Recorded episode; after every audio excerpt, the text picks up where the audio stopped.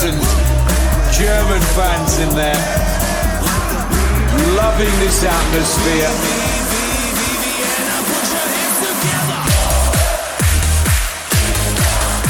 And the German fans are on their feet.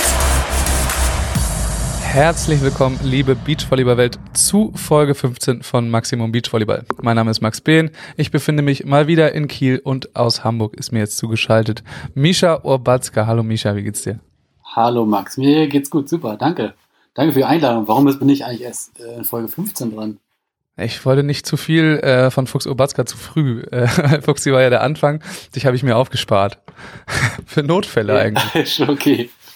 Aber jetzt passt du gerade perfekt rein. Misha, dir geht's gut, sagst du, was äh, treibst du denn eigentlich im Moment so allgemein Also- vielleicht? Oh, Im Allgemeinen, oh, ich bin nur ich, wenig Volleyball spielen, aber viel planen und organisieren. Und äh, im Zweitberuf bin ich jetzt ähm, Erzieher. Ja, also seit eineinhalb Jahren bin ich ja, oder sind wir nicht mehr zu zweit, sondern zu dritt hier. Und ähm, ja, habe da eine neue Lebensaufgabe auch gefunden dann.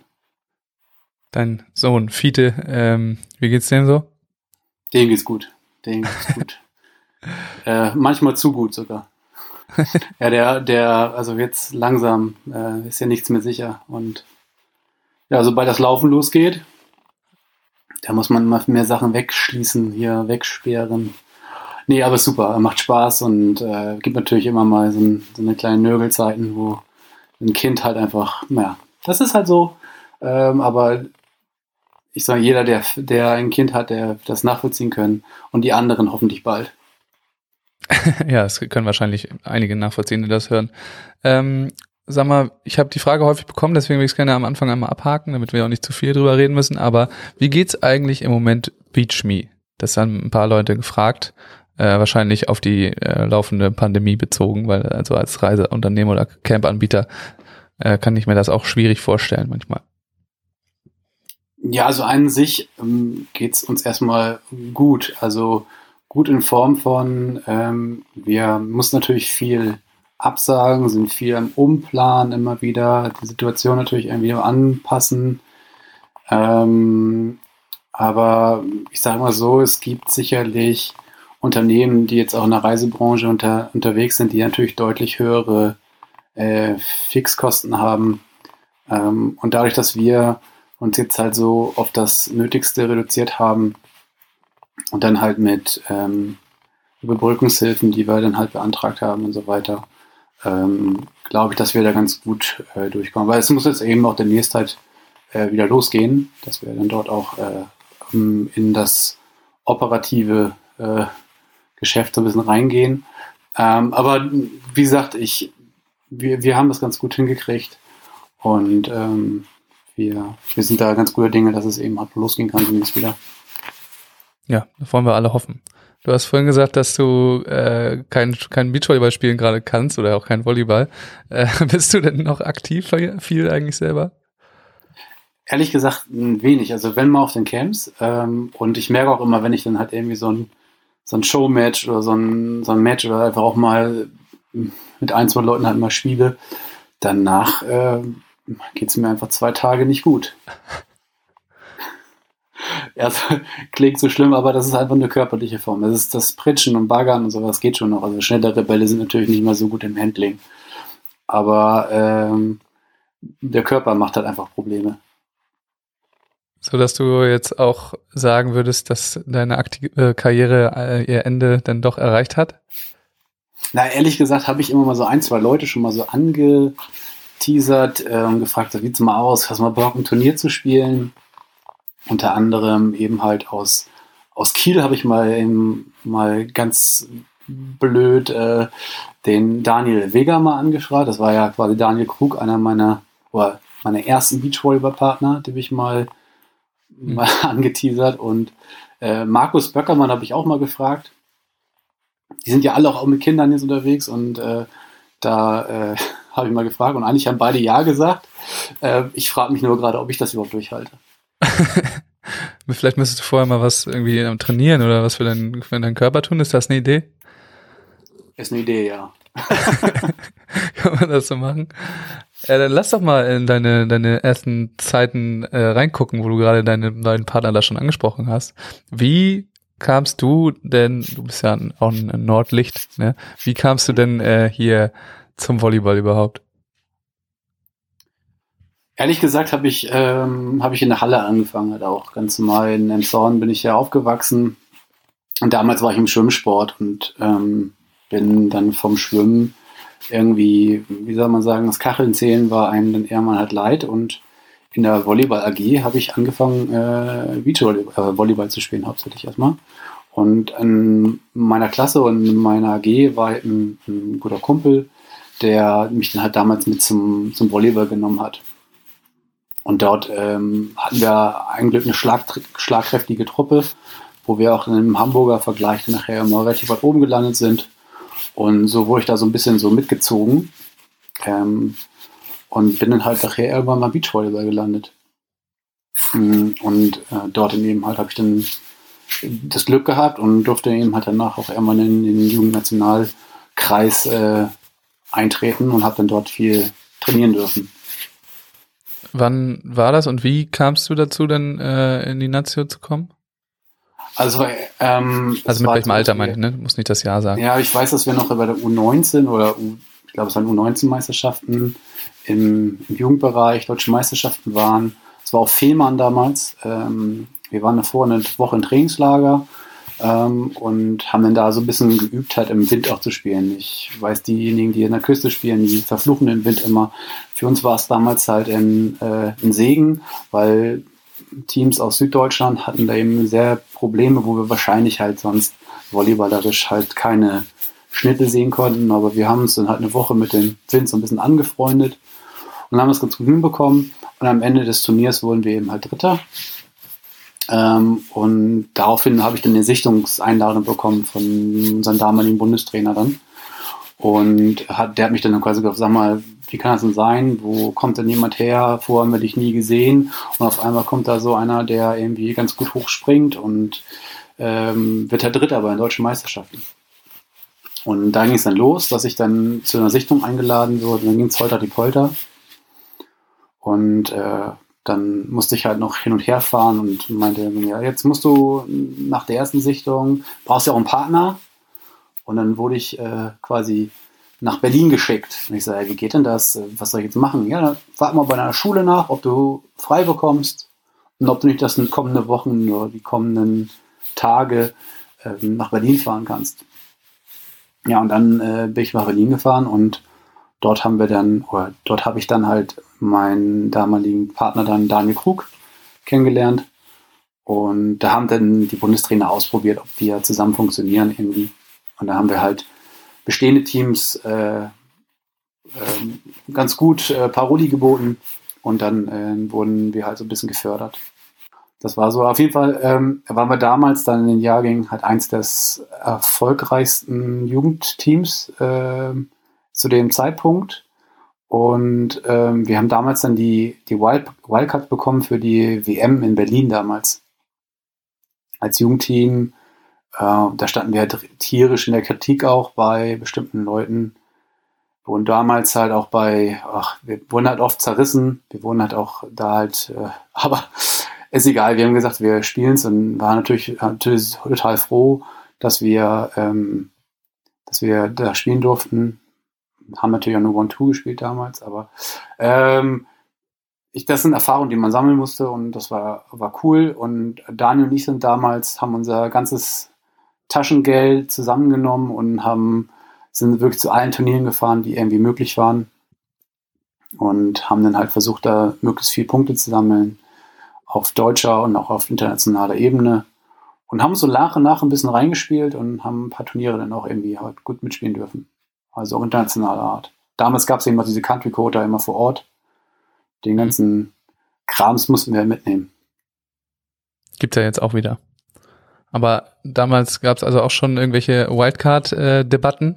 Die hatten wir ja ähm, vor zwei, drei Jahren auch mal häufiger. Habt ihr da denn, weißt du noch, ob ihr irgendwem, ich sag mal in Anführungsstrichen, den Platz weggenommen habt, als ihr bei der WM denn äh, hingeschickt wurdet?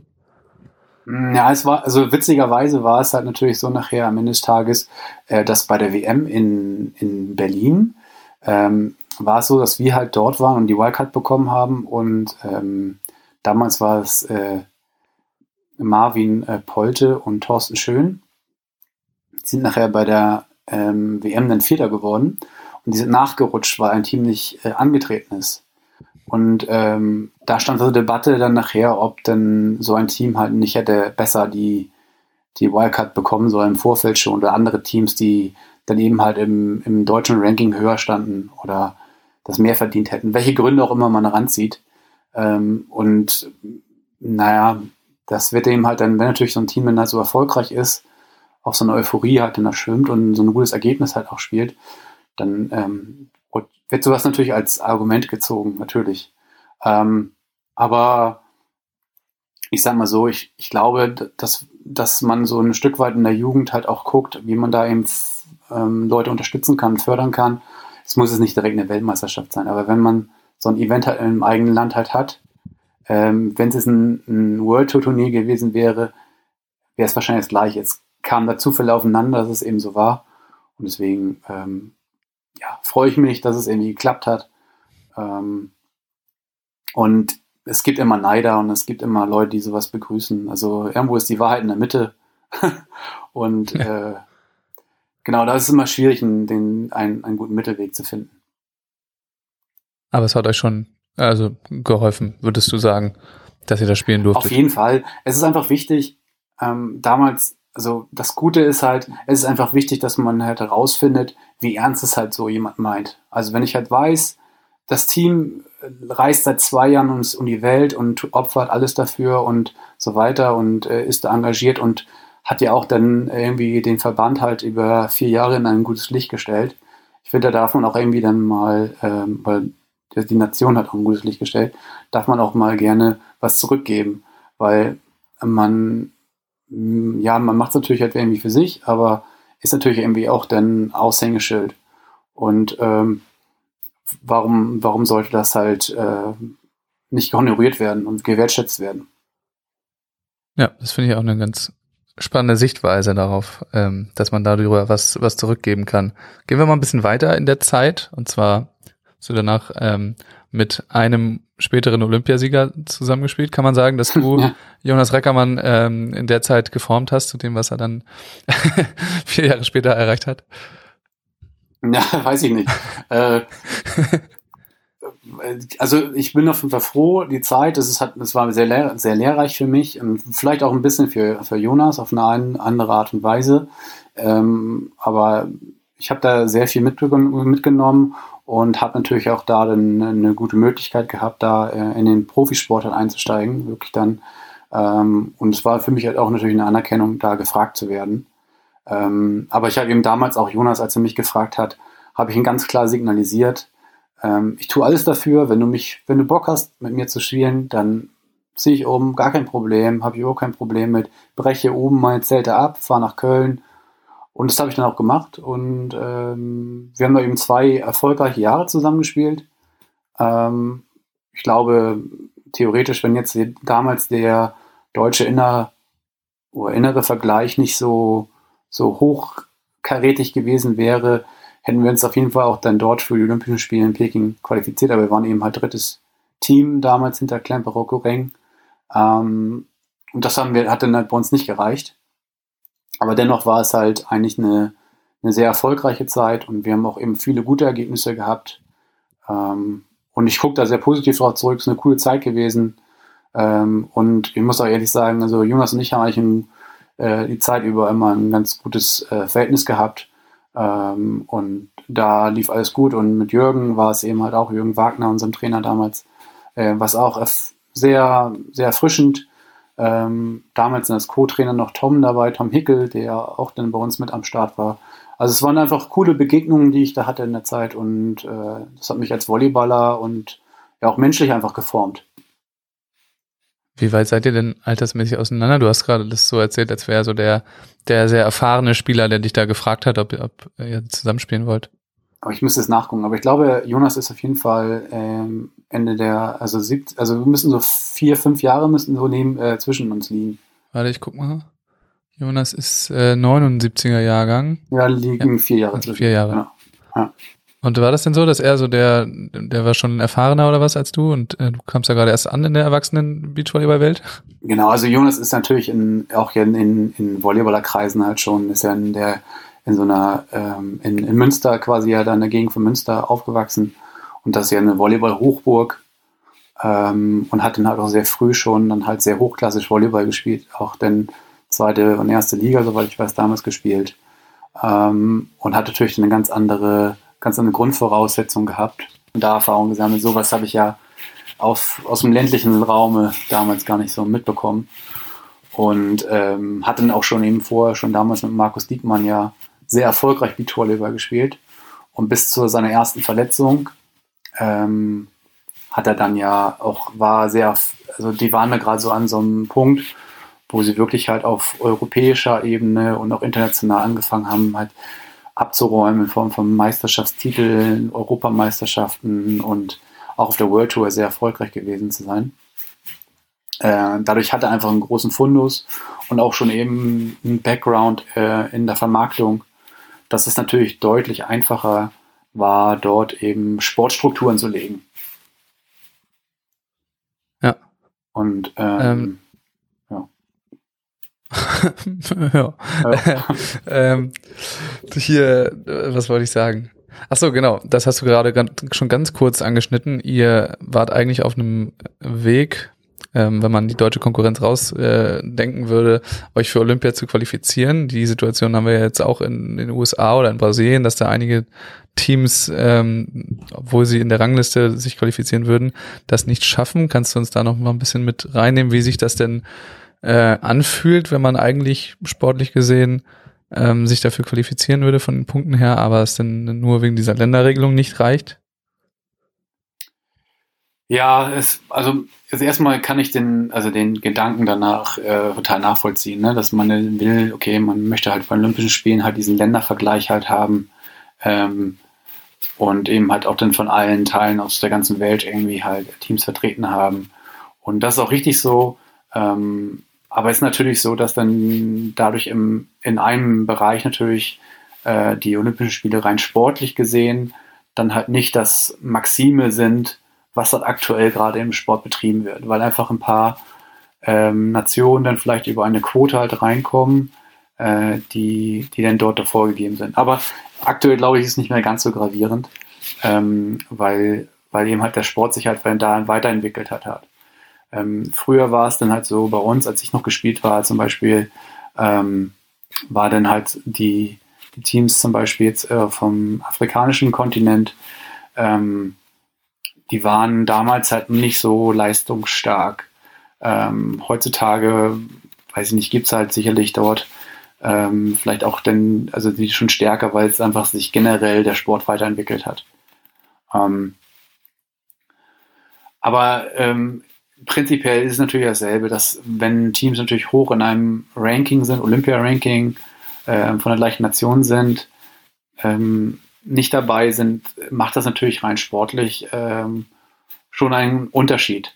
Aber ich sag mal so, ist es jetzt für den Zuschauer, äh, der, der dort jetzt, äh, das sich das betrachtet, der wird das halt gar nicht dann so konkret mitbekommen. Da geht es natürlich viel mehr darum, ähm, dass da eine ja, eine Art von, von unterschiedlichen Nationen auftreten ähm, und dann nicht auf einmal 20 brasilianische Teams dabei sind äh, oder ähm, ja, das, das ist halt äh, dann einfach der, dieser olympische Gedanke und das ist auch okay so, glaube ich. Aber für euch persönlich in dem Moment, also wart ihr denn sehr enttäuscht? Jonas und du? Ja, natürlich. Man, man, man weiß ja bis zum Schluss nicht so richtig reicht. Äh, es macht natürlich auch, bringt natürlich auch ein Stück weit Druck mit rein. Andererseits haben die anderen Teams das natürlich auch.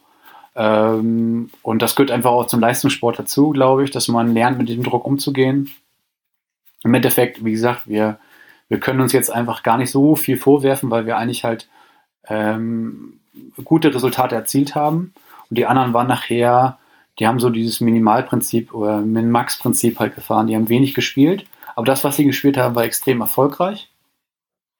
Ähm, und deswegen am Ende des Tages äh, muss man denen halt recht geben. Äh, sie, damit waren sie halt erfolgreicher. Ähm, zumindest im Olympia-Ranking dann, in der Rangliste, glaube ich, waren wir damals sogar dann vor dem, dem Teams, aber wir haben einfach viel, viel mehr gespielt. Hm, ja, aber es gibt eben halt ja noch eine bestimmte Anzahl an Turnieren, die eingehen und dort waren eben halt dann die anderen Teams besser. Okay, also aber war denn das auch schon damals so rational, wie du jetzt darauf blickst, oder äh, war man dann vielleicht auch mal ein bisschen sauer?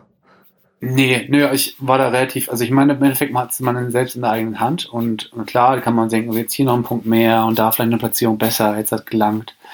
Ähm, aber im Endeffekt, man kann es dann nicht mehr zurückdrehen und ähm, es gibt eben auch Situationen im Spiel, wo man weiß, okay, man hätte es besser machen können, aber es war, es, man hat es halt nicht geschafft oder nicht gemacht. Ähm, es ist ja nicht daran, dass man jetzt irgendwie ähm, nicht alles gegeben hat oder so. Im Endeffekt, es gibt halt dann im Sport immer äh, vielleicht jemand, der ein bisschen besser ist. Ähm, und in dem Fall hat es halt eben bei uns nicht gereicht. Und deswegen äh, kann ich damit komplett äh, leben. Und äh, ich hätte natürlich gerne Olympia gespielt, das ist gar keine Frage. Aber ähm, ich, ich erkenne das so komplett an, wenn eben halt Teams dann halt einfach besser sind und da eben halt dann genügend Ergebnisse gesammelt haben. Und das gibt ihnen halt auch recht. So ist das, so ist der Modus und äh, die Regeln sind halt vorher klar und ähm, jeder kann sich entscheiden, wie er damit umgeht. Und hättest du damals schon gedacht, dass dein ähm, Partner mal vier Jahre später es doch zur Olympia schafft und dann äh, da sogar Gold holt? Also hättest du ihm das, ich, hättest du ihm das zugetraut? Also ja, also ich, hab, ich hätte ihm das auf jeden Fall zugetraut. Ähm, ich habe ihn Jonas über zwei Jahre kennengelernt und ich wusste ja auch schon, er war ja auch davor schon äh, bei Olympia. Äh, 2004 war er auch schon in Athen dabei. Ähm, und ähm, also er hat ja die Erfahrung schon gesammelt, äh, wie das halt ist, dabei zu sein. Und ähm, ich habe ihn halt so kennengelernt. Ähm, er ist jemand, der lässt halt wenig den Zufall übrig. Also, nee, äh, er lässt halt er überlässt es halt wenig den Zufall, sondern ist halt sehr, sehr geplant und ähm, ist da halt sehr, geht auch damit sehr bewusst um, was er halt macht und treibt. Um, und im Endeffekt ähm, finde ich es halt beeindruckend, im Endeffekt, wie er es immer wieder hinbekommen hat. Ähm, ich weiß nicht, wenn man Jonas jetzt halt mal ähm, verfolgt hat in seiner Karriere, er hat jetzt sehr viele Verletzungsprobleme gehabt.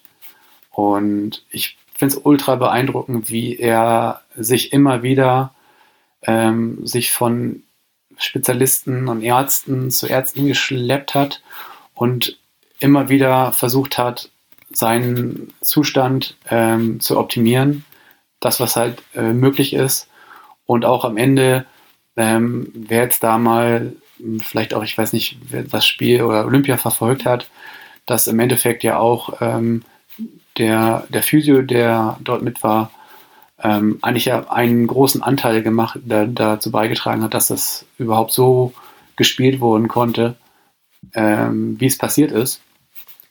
Ähm, dass Jonas quasi für jedes Spiel wieder so, ich sag, sag's mal, hört sich jetzt so ein bisschen blöd an, aber so richtig, richtig hingebogen wurde, dass er wieder spielen konnte. Ähm, das ist halt schon beeindruckend. Aber im Endeffekt danach eben halt die logische Konsequenz, dass der Körper irgendwann halt auch dann sagt so, okay, jetzt ist auch gut, ähm, mehr ist halt auch nicht drinne jetzt mehr körperlich. Und das Gute ist eben halt dann mit so einem, ich sag mal so, Ergebnis halt seine, seine Karriere zu beenden, ist glaube ich das Beste und das einzig Richtige, was man dann machen könnte. So. Ja. Weil es geht eben auch einfach ein Leben dann noch danach. Und das muss man eben auch im Hinterkopf behalten. Ja, ich habe gerade äh, natürlich in der Recherche quasi deinen Wikipedia-Artikel offen. und ähm, da, was, was da auffällt, ist, also hier sind, muss man sagen, nur internationale Ergebnisse bis auf deutsche Meisterschaften. Mhm. Ähm, du hast davon, also hier stehen kaum erste Plätze. Also mhm. bis auf äh, den deutschen Meistertitel damals mit Markus Böckermann hast du ich will jetzt nicht sagen nie, aber also laut Wikipedia auf jeden Fall, nie was gewonnen. Äh, was, wie, wie, warum? Ja, also, also international äh, gebe ich dir recht, glaube ich, da sind halt wenig erste Plätze dabei. National kann es nicht sein, dann steht sie ja. Nee, national steht hier gar nicht drin, genau. Das, das, das da sind halt schon diverse erste Plätze. Sind gerade in den Jahren, wo ich mit Markus gespielt habe. Da war viel dabei. Ja, weiß ich nicht. Ähm, wo, was, was, wie, wo willst du mit der Frage hinaus? Was? nee, ich möchte, okay, ähm, dann machen wir es mal anders. Ich sehe hier auch äh, ein paar zweite Plätze. Ja. Und zwar sagen wir mal, ich, ich mache mal ein paar Trigger einfach äh, damals in Christiansand und in Aarland mit Jonas, in äh, Dubai mit Jonas und in boah, Stavanger mit Jonas. Ähm, warum Mhm. habt ihr da nicht Gold geholt? Ich kann dir auf jeden Fall noch die Gegner sagen. Also in Christian Du kannst immer sowas genau sagen, ne? Du hast ein äh, verrücktes Beachvolleyball-Gedächtnis. da. Ja, ja, das kann ich genau. Also wir haben in Christiansand haben wir gegen Ricardo Emanuel verloren. Ähm, ich weiß gar nicht mehr, wie, wie knapp es war. Es war für mich sehr deutlich. Ähm, es war ein, ein gutes Turnier, was wir gespielt haben. Hinten raus ähm, fehlte halt so ein bisschen was. Dann äh, im zweiten Spiel, ähm, was du genannt hast, das war, äh, glaube ich, äh, was hast du gesagt, Dubai. Finnland, Dann, Aarland. Alan hast du jetzt gerade gar, gar nicht genannt. Du hast eigentlich Dubai gesagt. Aber Ja, Äh, du, war gerade auch da. du, Dubai war auf jeden Fall gegen Numero School, ähm, wo wir im ersten Satz, ich glaube, wir waren, da haben wir das Spiel aus den Händen gegeben. Also, du hast recht, auf jeden Fall. Das sind zwei Muster auf jeden Fall in zwei Spielen, wo wir halt Spiele abgegeben haben. Ähm, weiß ich nicht, ob das halt jetzt, ich will jetzt nicht sagen, dass es halt äh, so ein Standard bei, bei mir war. äh, aber auf jeden Fall haben wir da äh, gegen Numero School und auch gegen in Stavanger haben wir gegen Todd Rogers und Phil Dahlhauser gespielt. Mhm. Da haben wir auch in drei Sätzen, glaube ich, verloren, 2-1. Mm, ja, Gut, er hat auch alles Gegner, gegen die man halt, ähm, wenn man die Namen jetzt so hört, verlieren darf.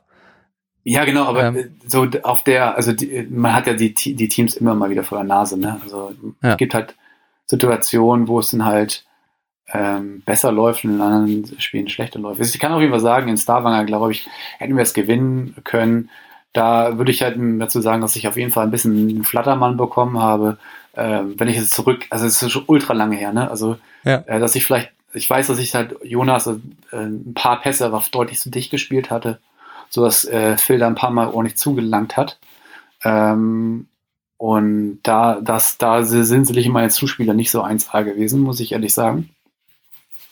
An die anderen Spiele erinnere ich mich jetzt nicht mehr so dort zurück. Ich weiß, dass gegen die Holländer eben, wie gesagt, auch, ähm, dass wir ein bisschen vorne lagen, aber ich kriege das jetzt nicht mehr Aber jetzt stellt sich reproduziert. auch die Frage, dann habt ihr damals schon mit äh, irgendeiner Art Mentaltraining gearbeitet? Also, jein. Ähm, ich, also wir haben angefangen mit, mit Mentaltrainern zu arbeiten. Das war so in den Kinderschuhen noch bei uns.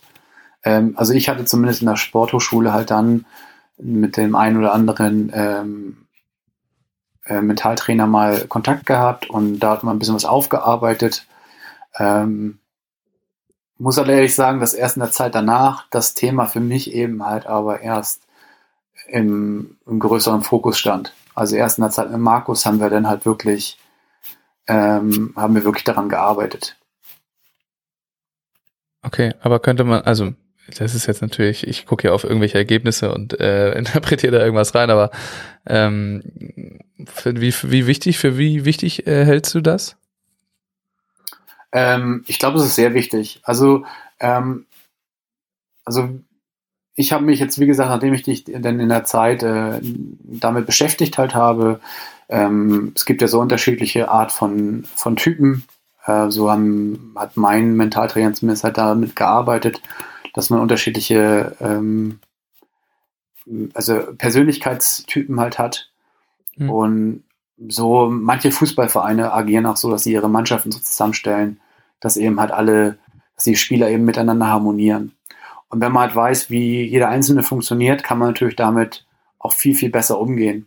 Und auch, man weiß halt auch viel, viel besser, wie man auf seinen Partner vielleicht reagieren könnte.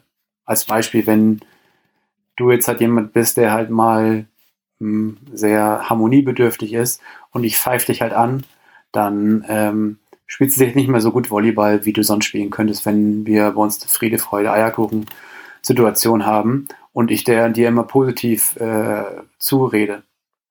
Und da, wenn man solche, solche Aspekte einfach kennt, wie sein Partner funktioniert, ähm, kann man das natürlich für sich nutzen. Es fällt einem vielleicht auch ein bisschen schwierig, wenn man natürlich längere Beziehungen halt hat, Partnerschaften hat, das dann auch wieder so äh, einzubringen. Aber das, das äh, kann man, und das ist das Schöne an diesem Mentaltraining halt auch, äh, dass man halt versteht, wie man selber und wie sein Team funktioniert und wie auch andere Teams vielleicht funktionieren.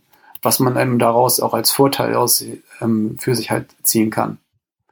Ähm, und äh, das war eine Sache, die äh, ist mir jetzt sehr deutlich bewusst geworden in der Zeit auch erst nach Jonas. Vielleicht hätte ich es doch schon gerne davor gewusst, wäre vielleicht ein paar Sachen halt einfacher gewesen. Dafür war ich, glaube ich, aber einfach noch zu jung äh, und zu grün in den Ohren, dass ich dann das vielleicht nicht wahrhaben wollte, dass vielleicht im Mentaltraining dann hier an der Stelle halt die richtige Wahl gewesen wäre. Ähm, ja, aber wie gesagt, da, dazu in, entwickelt man sich halt weiter und ähm, das kommt dann halt mit der Zeit. Hört sich wirklich so an, als hättest du dich damit äh, mal tiefer beschäftigt. äh, ich hatte vorhin mal den, äh, den deutschen Meistertitel angesprochen mit, mit Markus. Ähm, ich unterstelle das jetzt einfach mal. Würdest du sagen, dass das dein persönlich größter Erfolg war im Beachvolleyball? Also mit Sicherheit ist es. Einzelerfolg, sagen wir Einzelerfolg. Du hast ja schon die ersten Plätze angesprochen. Äh, es ist mein einziger erster Platz. nee, also ist natürlich, ist natürlich, die deutsche Meisterschaft ist natürlich, ähm, ist natürlich gut und cool. Das ist, das ist, also ich meine, jeder möchte ja gerne mehr deutscher Meister, Olympiasieger werden. Ähm, ich habe den deutschen Meistertitel erreicht, das, darauf bin ich sehr stolz. Ähm, aber ich, ich finde auch solche, ähm, ich sage mal, so ein zweiter Platz, zum Beispiel in Starwanger beim Grand Slam und so weiter, ähm, die haben einen, auch einen hohen Stellenwert halt trotzdem. Also, äh, oder generell halt auch dann so die Erfahrung, die ich dann teilweise auch äh, bei, bei anderen Sachen halt mitnehmen konnte. Ähm, wenn man halt dann weiß, irgendwie, ich finde halt sowas steht halt viel, viel höher und das wird gar nicht ähm, genug beschrieben. Wenn ich über, ich überlege, ich habe mal ein Turnier in Prag gespielt. Ich glaube, es war damals sogar mit Markus, da sind wir Neunter geworden. Hört sich jetzt erstmal gar nicht so, so krass an. Aber wenn man halt den Verlauf sieht des Turniers, dass wir eine 64er, also wir haben erst zwei Spiele Country Coder gespielt. Wir haben eine 64er Quali gespielt und sind dann noch beim Turnier Neunter geworden. Das ist halt einfach ein Mammutprogramm und das hat einfach auch dann einen ganz anderen Stellenwert und dass irgendwann halt dann die Körner ausgehen, äh, war dann auch klar. Aber natürlich, über eine Saison verteilt ist natürlich immer eine Platzierung, halt und ein Titel ist natürlich immer höher zu anzusehen. Aber mir gibt zum Beispiel dieses Prag-Ding einfach viel mehr, weil es einfach für mich halt viel mehr Auf- und Abseits sind und äh, das sportliche Erleben einfach viel, viel krasser ist. Und man irgendwie nach abends erschöpft ins Bett singt und sagt so, Alter, Markus wir heute eigentlich krass hier gemacht heute. Wie, wie verrückt war das denn jetzt? Was war denn das denn für ein Tag? So, es gibt's halt heute, glaube ich, gar nicht mehr. 64er Quali, glaube ich, ist dann irgendwann abgeschafft worden. Ja. Aber, naja. Auf jeden Fall spannend. Das, äh, also, sowas kann man ja einfach aus solchen komischen Listen äh, nicht, nicht rauslesen. Nee, genau. Also, es, es ist ja auch irgendwie gut, dass es das nicht mehr gibt, weil es halt ja auch irgendwie eine Überbelastung ist. Und auch wenn ich jetzt damals ähm, Turniere gespielt habe, auch wo man anfängt dann im Beachvolleyball, dass man Tagesturniere gespielt hat, ich weiß nicht, dann 32er Bäume an einem Tag gespielt hat, wie, viel, wie viele Spiele man da gemacht hat. Ähm, das ist im Leistungssport irgendwann halt nicht mehr tragbar. Weil es, es funktioniert halt nicht. Und wie unfair ist es halt eigentlich auch, wenn du überlegst, dass ein Team aus Deutschland oder Brasilien immer fünf Spiele erst macht, bevor es eigentlich ins Turnier startet. Ja. Und die anderen Teams sind da eben ausgeruht ins Turnier gehen können. Und man hat schon vorher irgendwie zwei Tage fünf, fünf Spiele gemacht. Ähm, also es, da ist halt dann leider ähm, so ein kleiner, so eine kleine Verzerrung. Aber natürlich sind, gehen wir nochmal von aus, dass jedes Team diesen Prozess durchgegangen ist. Ja. In dieser Erfahrung. Das hört sich so an, als hättest du noch, als hättest du noch was zu sagen. Nee, nee, ich meine, ich meine, es ist eine wertvolle Erfahrung halt einfach. Ja. Äh, ne, dass man dann einfach diverse Spiele machen muss und dann äh, weiß alles klar, ja, äh, pff, jetzt bin ich hier zwar platt im Hauptfeld, aber war cool. Aber gut. Ja. Sag mal, nach der Zeit mit, mit Markus Böckermann, mhm. ähm, könnte man sagen, dass da äh, du dem Leistungs-Beachvolleyball den Rücken gekehrt hast. Wie so? War das so. Ich will jetzt nicht Lukas Manzek zu nahe treten an der Stelle, aber es ist äh, natürlich schon mal nochmal eine andere Hausnummer als alles, was davor passiert ist. Ja, also eigentlich, ich will es auch da nicht irgendwie, ähm, das ist ein Thema, das haben Markus und ich damals halt ausgiebig halt äh, gesprochen. Ähm, es ist eine Situation, wo ähm, wir natürlich auch vor so einem Scheideweg standen. Ähm, es wurden Entscheidungen getroffen von ähm, äh, damals gab es bestimmte Schlüssel, die via Teams halt international spielen durften. Und mhm. ähm, es gibt in, ich weiß nicht, wie es aktuell ist, aber es gab damals im, im Verband, gab es einfach einen Leitungsstab, der gesagt hat eben, in der Konstellation so werdet ihr nicht weiter gefördert. Was natürlich dann ähm, auch bei Spieler, auch Individuen im, im Team halt Denkprozesse anstößt, ähm, wo dann halt Olympia einfach eine, eine Rolle spielt, ähm, wo man Entscheidungen trifft, die man normalerweise rational nicht treffen würde, wahrscheinlich. Und ähm, die, das, ich kann das rein sportlich kann ich es komplett nachvollziehen, dass man eine Entscheidung trifft, um eben seinen, seinen Traum weiter ähm, aufrechtzuerhalten.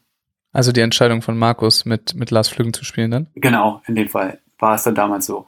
Ähm, also normalerweise, gerade an dem Punkt, wo wir sind, ähm, wir hatten damals natürlich auch dann mit unserem Management ähm, dort uns eigentlich ganz gut aufgestellt. Wir waren für ein Team, was jetzt halt so semi-erfolgreich war, würde ich sagen. Jetzt international waren wir jetzt eben jetzt nicht so, so mega erfolgreich, was natürlich auch auf diese Bewertung zurückzuführen äh, ist. Ähm, dennoch waren wir akt in der Situation halt im Team Deutschland 2, glaube ich. Ähm, und ähm, war natürlich dann halt auch so persönlich so gut aufgestellt, dass wir sagen können, okay, wir haben uns das erarbeitet und wir haben irgendwie auch äh, in der Vermarktung halt das ganz gut angestellt, dass wir als Männerteam uns halt ganz gut vermarkten konnten. Haben wir diese Böckeratzka-Marke damals aufgebaut und mhm. ähm, dann eben ähm, hat, ist in ja dieses, dieses sportliche Ziel höher anzusiedeln, dass man eben halt dieses, ähm, was man dort aufgebaut hat, eben dann halt ähm, quasi weggibt. So. Und ähm, genau, im Nachhinein war das dann für mich halt, wie gesagt, äh, man sagt immer so, eine Tür schließt sich, andere öffnen sich, war es für mich halt klar, dass dann eben jetzt halt auch ein, bei mir einfach ein Umdenken ein, eintritt. Hat eben halt, wie gesagt, viele Vorteile gehabt. Ich habe mit, mit Olli damals dann Beachme gegründet. Ähm, äh, ich habe nebenbei eben mein, dann endlich mal mein Studium, soweit es geht, halt fertig gemacht. Ähm, was dann auch in meinem Sport natürlich etwas zu kurz kam. Und ähm, ich würde sagen, heute ähm, wenn ich es jetzt aus der Distanz betrachte, habe ich gesagt, so, okay, ähm, es hätte vielleicht für Olympia gereicht, aber bei Olympia hätten wir jetzt auch keine Medaille, Medaille gewonnen. So, dann wäre es natürlich das Dabeisein, ist natürlich immer wichtig. Das hätte natürlich einen schönen Charakter gehabt, aber hätte mich das am Ende des Tages jetzt mehr zufriedengestellt als die Situation, die ich halt jetzt habe. Weil dann hätte ich das ja eben nicht gehabt. So. Also es ist einfach, ähm, es ist wie gesagt ein Einschnitt äh, und Entscheidungen getroffen worden, die äh, ich natürlich dann akzeptieren musste, äh, ich auch hingenommen habe und ich hab, bin halt meinen, ich hab, bin einfach dann einen komplett anderen Weg gegangen. Und gab es denn da so ein, so auch so einen Scheideweg, gab es noch eine andere Option, also eine, vielleicht eine andere sportliche Option, anstatt ähm, komplett dem Beachvolleyball, also stimmt natürlich nicht, aber dem äh, mit dem Leistungssport aufzuhören? Also ehrlich gesagt habe ich mich um jetzt keine so großen anderen Optionen halt gekümmert. Also ich habe es auch nicht forciert. Also ich habe jetzt nie das Interesse gehabt, mich jetzt irgendwie ähm, jetzt da großartig als, als Coach oder ähm, also ich habe halt, also das Coaching habe ich immer damals dann zur, ähm, ähm also wie soll ich sagen, ich habe halt in Hamburg eben dann damals schon diverse Gruppen halt gehabt, mit denen ich halt immer wieder regelmäßig Training gemacht habe. Äh, es macht mir auch Spaß, hat mir damals schon Spaß gemacht. Ähm, aber ich hatte jetzt nicht die Ambition, da jetzt irgendwie unter die We unter wieder unterwegs zu sein, also quasi das gleiche Leben zu führen, was ich mhm. vorher im, im Leistungssport geführt habe. Äh, sondern dass ich eben halt auch dann irgendwie was Bodenständigeres haben wollte, ähm, wo ich dann weiß, okay, ich bin nicht mehr ganz so viel vielleicht unterwegs oder ist absehbarer und ähm, Beachvolleyball oder Volleyball lag mir natürlich trotzdem am Herzen, ähm, und dadurch kamen dann auch eben dann die Gespräche mit, mit Olli Utermüll dann damals stand, dass wir eben halt dann Beach Me angefangen haben. Und äh, in der Phase, wo wir dann halt in der Gründung waren, da habe ich mir dann halt ähm, quasi so ähm, meinen mein Bereich geschaffen, so dass ich eben halt damit über die Runden komme ähm, und dann halt eine Perspektive aufgebaut habe wieder. Ist geil, dass du sagst, äh, weniger unterwegs als vorher. ist, das, ist das auch wirklich so? Also, jein. Also, es, man ist anders, man ist anders unterwegs. Ne? Also, das, das Gute, also das Coole ist halt, oder das Gute ist halt, dass man, das ist ein bisschen, ähm, also planbarer, will ich jetzt, also es ist auf jeden Fall, ähm, es ist halt im Jahr von bis, dass man weg, weg, an, ist natürlich auch viel. Ähm, anfangs war es natürlich besonders viel halt auch, wo wir dann halt ähm, nicht wussten so richtig, was auf uns zukommt. Aber ähm, man konnte es halt viel besser planen.